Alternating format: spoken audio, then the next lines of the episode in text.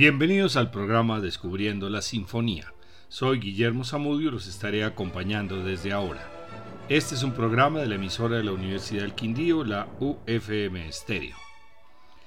La novena sinfonía termina con el coro de la Oda a la Alegría de Schiller, utilizando la voz humana por primera vez en una sinfonía. Fue escrita entre 1822 y 1824 y ejecutada por primera vez el 7 de mayo de 1824.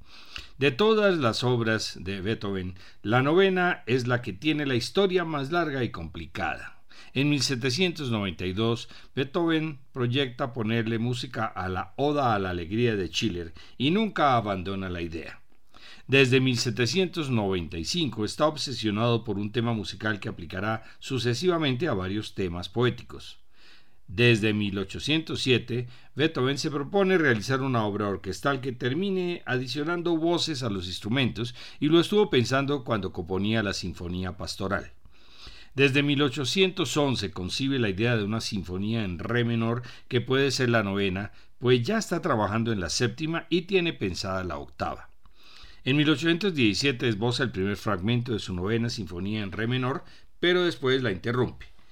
Desde 1818, Beethoven posqueja el plan de una sinfonía con coros, distinta a la novena en re menor y que podría ser la décima.